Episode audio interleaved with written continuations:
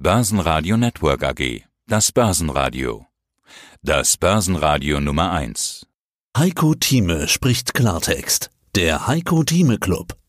Heiko Thieme, globaler Anlagestratege.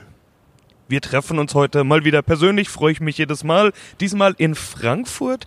Euro Finance Week, wie vor einem Jahr, treffen wir uns wieder hier mit Ausblick auf die Stadt und mit den Themen, die eben auf der Euro Finance Week wichtig sind. Es geht um Banken, Banking, den Finanzsektor und ganz hochkarätige Prominenz ist wie immer auch vor Ort. Vor allen Dingen am ersten Tag mit der Eröffnungskonferenz wir waren beide dabei. Sie haben sich da auch danach noch mit einigen Hochkarätern, kann man ruhig so sagen, getroffen. Wie sind denn Ihre Eindrücke jetzt nach zwei Tagen Eurofinance Week? Sehr positiv. Es ist ja nun eine Traditionsveranstaltung. 22 Jahre äh, existiert es schon und mein früher Assistent Andreas Scholz, in der Zwischenzeit CEO von der Gruppe, nicht wahr, in der Ausgestaltung hier macht es. Ich bin immer begeistert, was hier gebracht wird. Und zwar an Variationen, an breitem Spektrum. Man bekommt einen sehr guten Eindruck über das, was sich in Deutschland und speziell im Finanzplatz Frankfurt abspielt und was überhaupt in der Finanzszene Europa und der Welt an Themen bei uns ankommen. Wir haben hier die führenden Politiker gehabt von Berlin aus dem Wirtschaftsministerium. Der Staatssekretär hat vorgetragen, was also Herr Scholz vorhat, welche Strategien hier veröffentlicht sind.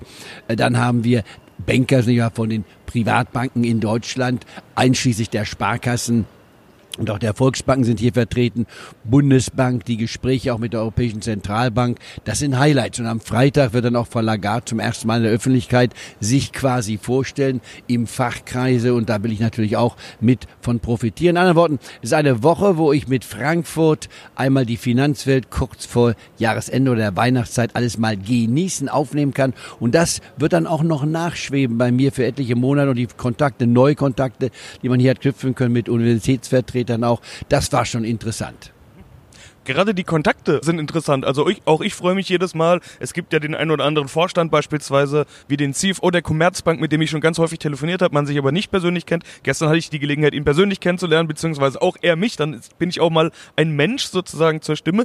Wen haben Sie getroffen? Mit wem hatten Sie das Vergnügen? Also verschiedenste Leute, auch den Aufsichtsratsvorsitzenden, ich war von der Deutschen Bank, ich war ein Achleitner, den ich nun auch schon seit Jahren kenne. Und da gibt's natürlich dann Gespräche, die bei mir fast ausschließlich oder mehrheitlich privat geführt werden. Da werde ich auch nie keine Zitate vornehmen. Aber ich kriege damit ein Wissen für mich, was auch entweder mich bestätigt in meinen Analysen. Denn man muss ja sehen, als Stratege ist man wie ein Schwamm. Ein Schwamm, der trocken ist, der ist äh, nicht sehr angenehm zum Anfühlen, nicht wahr? Der reißt die Haut auf. Aber ein Schwamm, der vollgesaugt ist mit Wasser, der kann abgeben.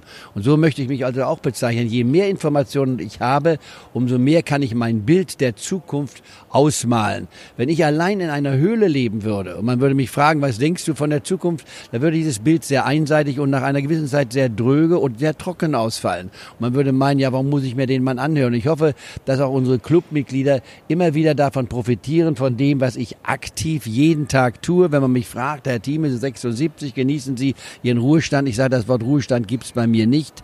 Dann ist das Leben vorbei. Ich möchte mich mit dem Alltag auseinandersetzen und da ich ja ein Informationssammler per Definition sein muss als Stratege, heißt das, man muss also am Tag durchaus ein Drittel des Tages, acht Stunden, manchmal auch zwölf Stunden, nicht opfern, sondern zur Verfügung stellen, um sich zu informieren. Denn Dinge können sich aufgrund von ein oder zwei Nachrichten drastisch verändern, die dann das zumindest kurzfristige Bild der Börse und der spezifischen Empfehlung verändern.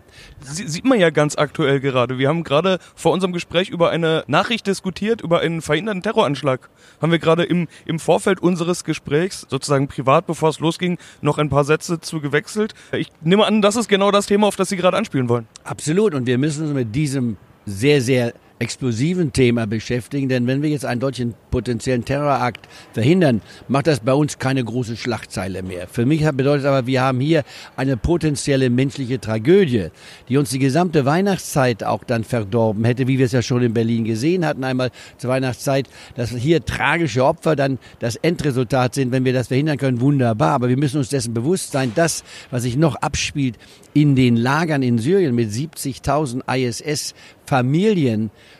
für ein Teil davon auf Deutschland zukommt, hier kommen Probleme auf uns zu, die nicht einfach zu lösen sind. Und das sind sogenannte Sleeper-Zellen auch, die natürlich unseren Alltag drastisch verschlechtern könnten.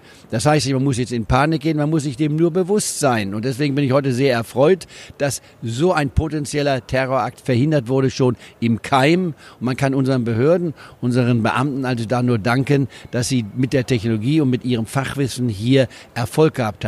Ob wir immer Erfolg haben, das ist die große Frage. Denn ein Terrorist muss ja nur einmal Erfolg haben, während bei uns, nicht wahr, unsere Hüter, nicht wahr, der, der Sicherheit, die müssen 100 Prozent arbeiten, dürfen nicht mal ein halbes Prozent daneben liegen. Nicht der kleinste Fehler wird zugelassen. Und das ist, äh, erfordert schon Bewunderung. Auf der einen Seite Dank und auf der anderen Seite die ständige, ständige Bewusstsein, ohne unsere Mitglieder oder auch andere damit zu verunsichern. Wir leben in einer Welt, wo der Terror zum Alltag, ich will mal so sagen, extrem gehört. Wir sehen es in Amerika, Schulerschießungen, nicht wahr, die nicht täglich, aber ständig stattfinden. Amerika verliert 30.000 Menschen im Jahr, nicht wahr, durch Munitionsunfälle und bewusstes Erschießen auch. Das ist eine horrende Zahl, wenn man sich das mal überlegt. Und auch das muss man verarbeiten und mit dem müssen wir leben können. Und das wird natürlich auch dann unser Thema, die Börse, das ist ja unser eigentliches Thema. Was machen wir aus all dem Wust der Daten, der Psychologie, den Fundamentalfakten, der politischen Seite, der Zins Zinsseite spielt eine Rolle, die Spekulation spielt eine Rolle. All das müssen wir in einen Topf tun und daraus wird dann sozusagen nicht der Eintopf gemacht, sondern das Menü, was bedeutet das für die Börse. Deswegen immer wieder das Thema, Wirtschaft zuerst, die Politik obendrauf und dann die Börse. Wobei die Börse nicht gleich mit dem Aktienmarkt anfangen sollte, sondern erst mit dem Rentenmarkt, weil der ja auch Vorgaben hat. Und deswegen sind wir ja auch so weit gestiegen an der Börse, weil der Rentenmarkt im Vergleich zum Aktienmarkt quasi Sie hörten einen Ausschnitt aus dem aktuellen Heiko Thieme Club. Das ganze Interview können Sie als Clubmitglied hören. Werden Sie Clubmitglied im Heiko Thieme Club, um erfolgreicher an der Börse zu handeln.